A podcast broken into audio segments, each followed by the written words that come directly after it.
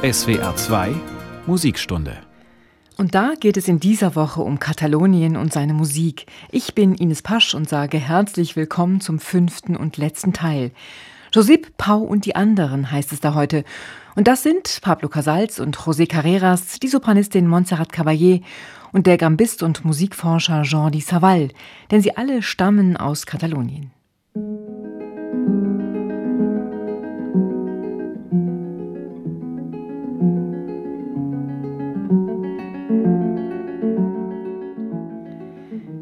Wer in Katalonien geboren ist, dem ist das niemals gleichgültig, so viel ist sicher. Vor allem, wenn dies in schwierigen Zeiten passiert, so wie bei Pablo oder eben katalanisch Pau Casals, einem der mutigsten und engagiertesten Katalanen überhaupt.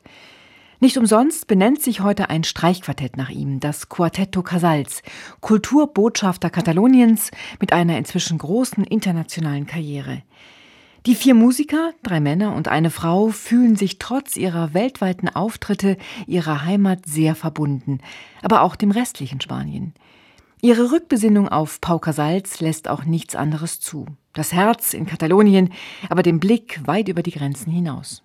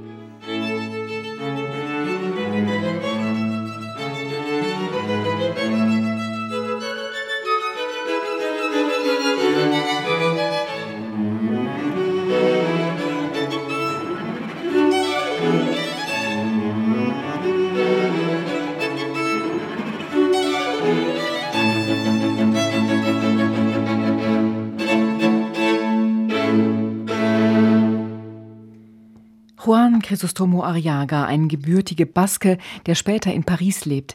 Aus seinem zweiten Streichquartett in A-Dur war das der erste Satz mit dem Quartetto Casals. Kulturbotschafter Kataloniens. Vor ein paar Jahren wird den vier Musikern dieser Ehrentitel verliehen von der autonomen Landesregierung als Anerkennung für ihren einzigartigen Beitrag zum kulturellen Leben in Katalonien und ganz Spanien, heißt es da offiziell. Immerhin ganz Spanien. Nach Pablo Casals, dem großen katalanischen Musiker, benennt sich das Quartett nicht zufällig. Sein Name wirkt wie ein Symbol, wie ein Versprechen an die Musik und an Katalonien gleichzeitig. Kein Wunder. Casals liebt sein Cello, die Musik und vor allem seine Heimat Katalonien. Als Spanien 1931 zum zweiten Mal Republik wird, läuft der damals 55-Jährige zur Hochform auf. Er will mitgestalten im Leben der jungen Republik, so viel wie möglich. Spanien erlebte seine kulturelle Wiedergeburt, eine zweite Renaissance, erzählt Casals voller Enthusiasmus. Es war schon begeisternd, diese Entwicklung aus der Ferne zu beobachten. Um wie viel begeisternder war es, selbst mitzuwirken. Als Präsident des katalanischen Musikrates plant er eine Art musische Mobilmachung seiner Heimat. Überall soll Musik unterrichtet, überall Musik gemacht werden. Casals hat damit durchaus Erfahrungen. Schon ein paar Jahre vorher gründet er in Barcelona sein Orchestra Pau Casals.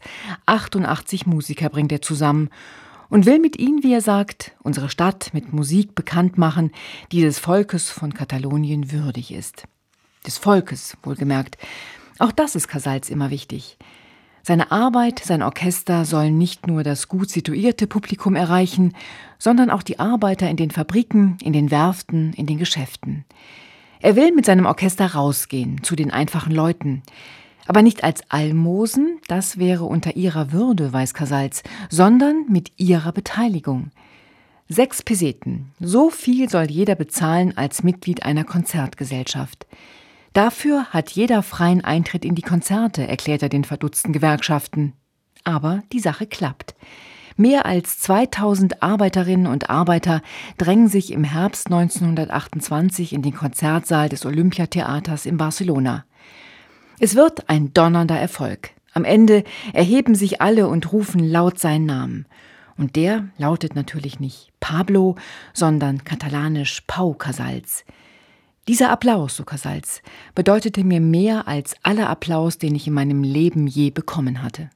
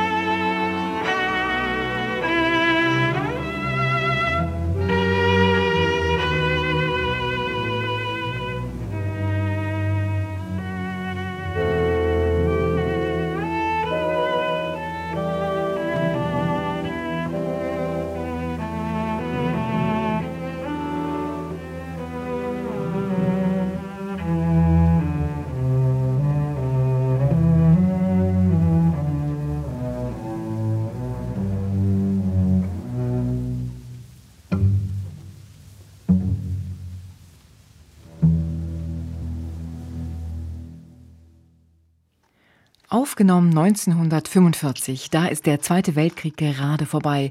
Aber Spanien und damit Katalonien sind noch immer eine Diktatur, noch für weitere 30 Jahre. Der erste Satz war das aus dem Cellokonzert in E-Moll von Edward Elgar mit Pablo Casals und dem BBC Symphony Orchestra London unter Adrian Boult.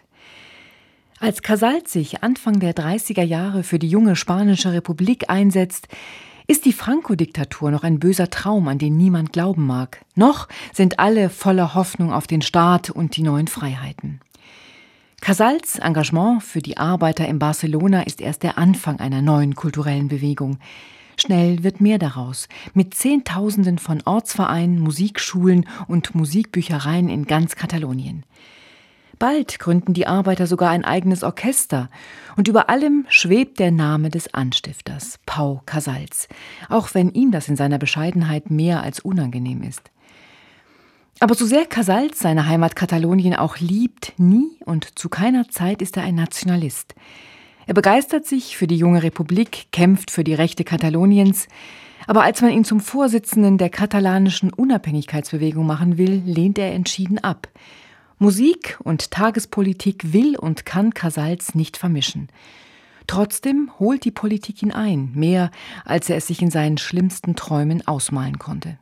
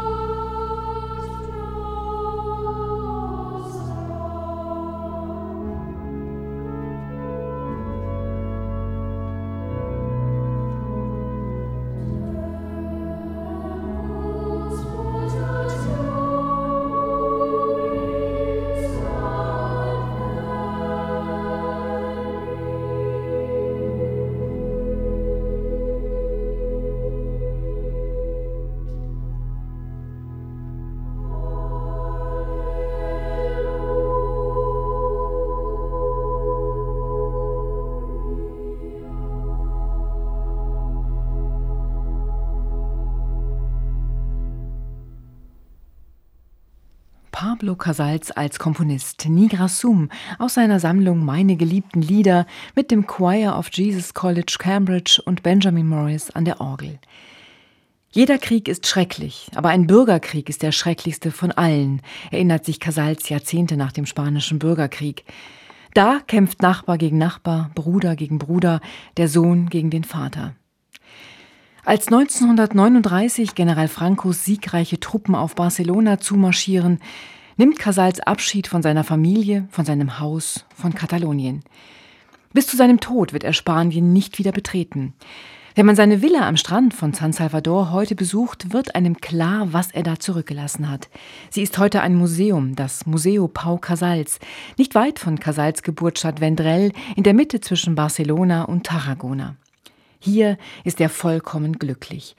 Die wunderschönen Räume, der prachtvolle Garten, die Ausstattung, die Lage mit tollem Meerblick, schon damals muss Casals sehr viel verdient haben. Heute hört man in allen Räumen seine Aufnahmen. Sie werden dort eingespielt. Auf Videos sieht man Casals bei Konzerten, beim Proben, beim Unterrichten und man hört ihn mit einer Rede über die Menschenrechte. Ein Ort der Kunst, der Begegnung, der Liebe. Ein magischer Ort und ganz offensichtlich einer, der heute auch Menschen fasziniert, die sonst mit klassischer Musik kaum etwas zu tun haben. Schon Casals richtet sich in der Villa einen kleinen Konzertsaal ein. Hier musiziert er mit seinen Freunden, die dann alle bei ihm übernachten in seinen zahlreichen Gästezimmern. Von der Terrasse aus blickt man bis zur Montserrat und überall stehen Souvenirs herum, aus allen möglichen Ländern von seinen weltweiten Tourneen. Casals kennt alle Kontinente. Sein Herz aber schlägt nur für Katalonien.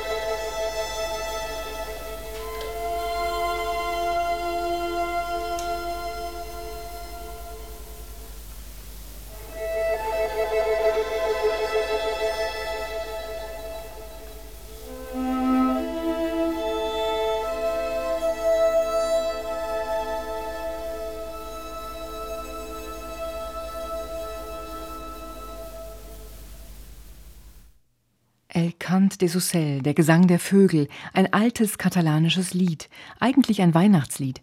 30 kleine und große Vogelarten besingen hier die Geburt Christi. Für Pablo Casals und die Katalanen ist es mehr. Es ist ein Freiheitslied, ein Symbol, eine flehentliche Bitte um das Ende aller Schrecken. Während in Spanien der Bürgerkrieg tobt und Pablo Casals im Exil lebt, machte es sich zur Gewohnheit, alle seine Konzerte mit diesem Lied zu beenden. Seither, so Casals, ist diese Melodie zum Lied der heimwehkranken spanischen Flüchtlinge geworden. Möge es für sie zu einem Lied des Friedens und der Hoffnung werden. Casals wird das Ende der Franco-Diktatur nicht mehr erleben und man kann sich vorstellen, mit welcher Verzweiflung er sein Paradies in San Salvador verlässt. Er zieht nicht weit weg, nach Prat, direkt hinter der französischen Grenze. Hier spricht man Katalanisch, hier erinnert ihn vieles an seine Heimat. Mit seinen krummen, gepflasterten Straßen und weiß verputzten Häusern unter roten Ziegeldächern hätte Prat eines der katalanischen Dörfer sein können, wie ich sie aus meiner Kindheit kenne, erzählt Casals in seinen Memoiren. Auch die Umgebung war mir vertraut. Obst und Weinberge gliederten die Landschaft, und es gab wilde und schroffe Berge mit altrömischen Befestigungsanlagen und mittelalterlichen Klöstern. Wie ein Gegenstück zu Teilen meiner Heimat, und in der Tat hatte ja diese Gegend zum katalanischen Reiche gehört. Aber es ist eine Zeit des Elends. Eine halbe Million Menschen haben Spanien verlassen und werden in Frankreich nicht gerade mit offenen Armen empfangen. Eingepfercht in Lagern im Freien, ohne Dach über dem Kopf, mitten im Winter hungern sie, frieren und erkranken. Als Casals eines dieser Lager besucht, kommt es ihm vor wie eine Szene aus Dantes Inferno. Er hilft, wo er kann, sammelt Spenden, gibt Wohltätigkeitskonzerte, schreibt sich mit Bittbriefen die Finger wund. Aber es kommt alles noch schlimmer. Der Zweite Weltkrieg bricht aus. Hitler besetzt Frankreich und Casals muss in Prat ständig damit rechnen, verhaftet zu werden. Er muss sich zurückhalten, muss vorsichtig sein. Doch ab und zu blitzt sie immer noch tollkühn auf, seine katalanische Vaterlandsliebe, ein paar Kilometer außerhalb von Prat liegt eine kleine Abtei aus dem 9. Jahrhundert, die Abtei Saint-Michel de Coucha, für die Katalanen immer wieder ein Ort der Gemeinschaft, der Kraft, der Identität über nationale Grenzen hinweg. Sie hat eine wunderschöne Glocke, so Casals, gestiftet von den Katalanen auf spanischer Seite. Mein Freund Gasol und ich hielten es für einen guten Gedanken, diese Glocke zu läuten. Diese patriotische Geste würde unseren Landsleuten beweisen, dass der Geist katalanischer Vaterlandsliebe noch lebendig sei. Also gingen wir hin und läuteten die Glocke. Es war ein unvergesslicher Augenblick, als dort in der weihevollen Umgebung von Pfeilern und Gewölberesten im schattigen Kloster der volle Klang der Glocke weithin erscholl und von den Bergen widerhallte. Die Vichy-Behörden in Frankreich sind weniger begeistert. Man verunglimpft die beiden als Rote, als Anarchisten und sogar als Mörder. Nichts davon traf zu, so Casals. Wir waren einfach nur ein katalanischer Poet und ein katalanischer Musiker.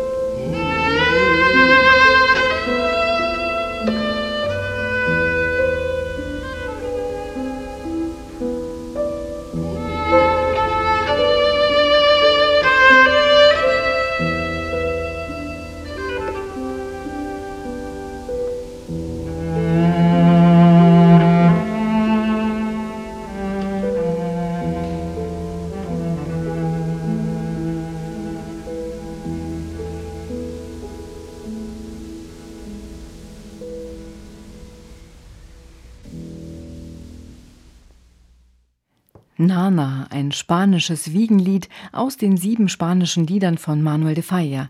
Pablo Casals war das zusammen mit Eugène Istumin am Klavier. Pablo Casals, sein Name und sein Engagement für seine Heimat wirken in Katalonien bis heute nach. Kaum ein Musiker, der sich nicht in irgendeiner Form mit ihm auseinandersetzt. Vor allem dann, wenn er selbst Cellist ist, wie Jordi Savall. Zumindest ursprünglich Cellist. Inzwischen ist er darüber hinausgewachsen, ist Gambist, Dirigent, Ensembleleiter, Musikforscher und vor allem Humanist und Weltenbürger. Damit bleibt er allerdings nicht bei der Musik stehen. Seine Botschaft reicht weiter. Und erreichen will er damit am liebsten die ganze Menschheit. Seine unzähligen CDs sind wahre Kompendien über Kulturen, Geschichte, Entwicklungen. Immer übrigens auf Englisch, Französisch, Deutsch, Spanisch und Katalanisch. Mit fast allen Gegenden des Mittelmeers, von Jerusalem über Istanbul bis Syrien, sucht er den künstlerischen Dialog, setzt sich fantasiereich auseinander mit ihrer Philosophie, ihrem Leben, ihrer Sprache und ihrem Klang. Zum Botschafter des guten Willens hat ihn die UNESCO ernannt, zum Künstler für den Frieden. Aber Jordi Savall ist eben auch Katalane. Und wie denkt er über Kataloniens Streben nach Unabhängigkeit? Auch da setzt er auf die Freiheit, auf die Freiheit der Entscheidung. Er persönlich sei gegen die Unabhängigkeit, meint er. Das solle jeder Katalane aber für sich selbst entscheiden. Deshalb war er für das Referendum. Aber bei Jordi Savall reicht auch die Liebe zu seiner Heimat tiefer und damit weit über das Politische hinaus. Schon in den 70er Jahren produzierte er eine CD zusammen mit seinem Ensemble der Capella Real de Catalunya mit alten katalanischen Melodien. Das Testament der Amelia. Traurig erzählt es vom Schicksal einer verlassenen jungen Frau.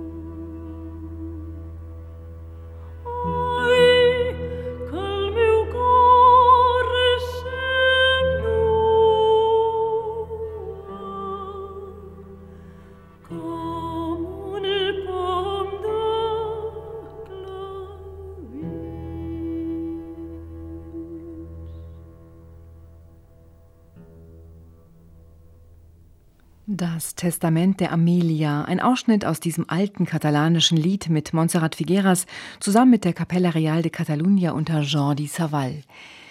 Als Jordi Savall 1941 in Barcelona geboren wird, ist Spanien und damit Katalonien fest in der Hand der Faschisten. Katalonien hat es oft schwer, wird immer wieder unterdrückt und gedemütigt, niemals aber so massiv wie zur Zeit der Franco-Diktatur.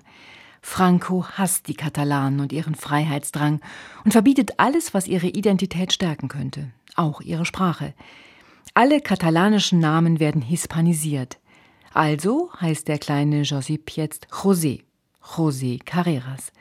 Später, als es wieder erlaubt ist, nennt sich der bekennende Katalane dann wieder Josip. Von seinen Fans bekommt das allerdings kaum jemand mit. Auf den Plakaten steht weiterhin José. Schließlich ist er damit berühmt geworden. Und wie? Ganze Fußballstadien füllt der zarte Tenor mit seiner Stimme. Am liebsten das in seiner Heimatstadt Barcelona, das Camp Nou, mit knapp 100.000 Plätzen das größte Stadion der Welt. Und das Herz eines jeden echten Barcelonesen, auch dem von José Carreras. Wenn sein Terminkalender es erlaubt, ist José Carreras bei jedem Heimspiel des FC Barcelona mit dabei und singt. Allerdings nicht solo, sondern zusammen mit den Fans im Chor. Das hat er schon zu Zeiten des Franco-Regimes gemacht.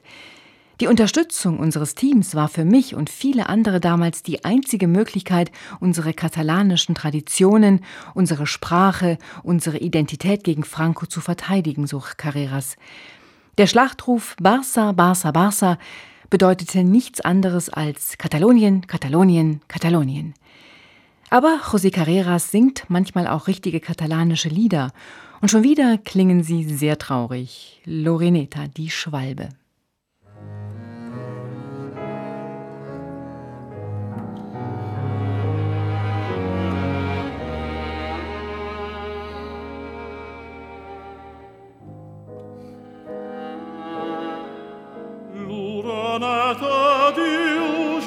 sens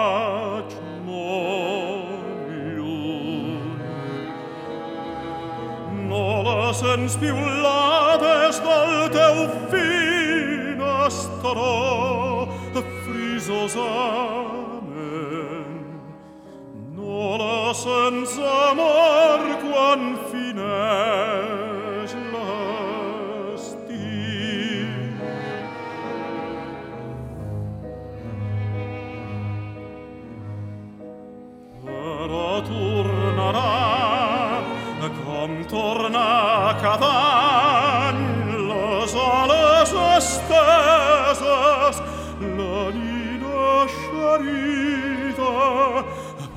sonos splurat quan los vis partì pol camino al ven la saghit saragliata mirada.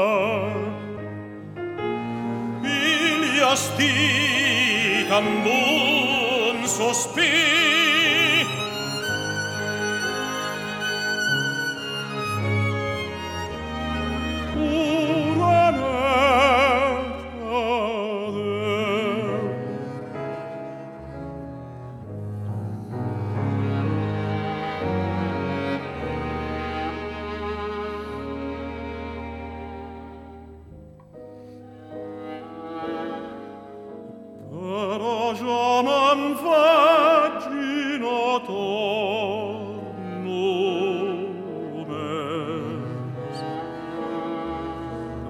tuo la teua sguard come starelli al pit cagliadamen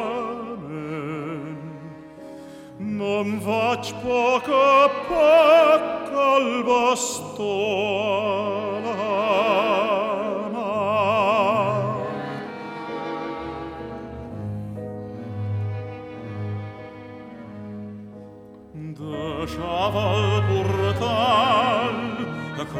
cada matí. Si els rostres em guaiten no res em devinen per això jo he plorat quan ningú m'ha vist. I he dit amb l'esguard encarat a la teva fi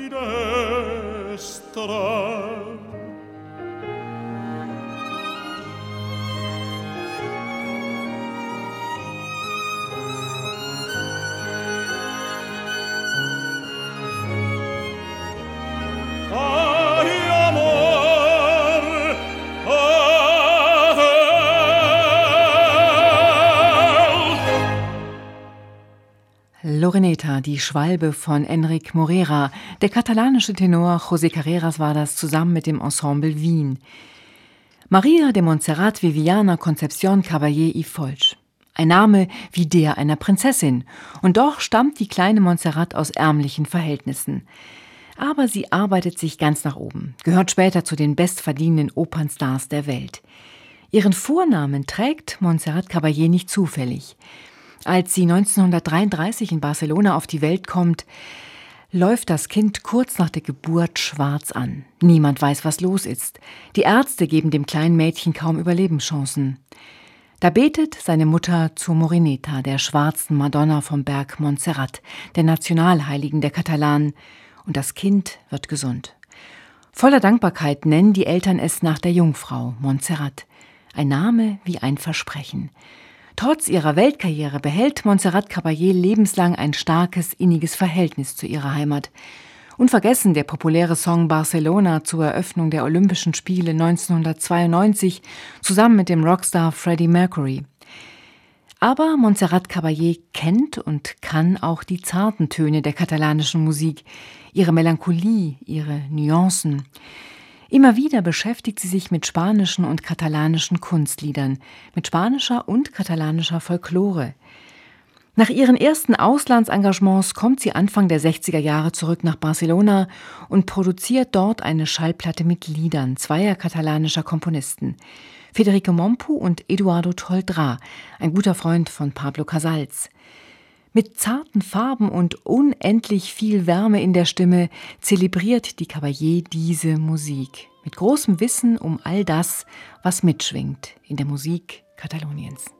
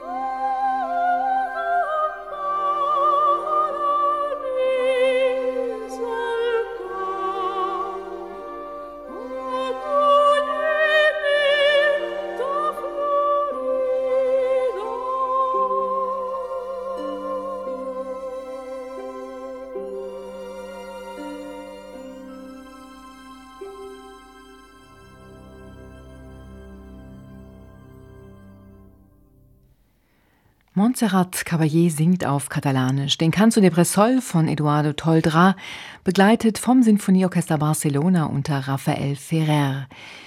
Das war der fünfte und letzte Teil der SWR2 Musikstunde über die Musik Kataloniens, heute mit einigen seiner berühmtesten Musikerinnen und Musikern.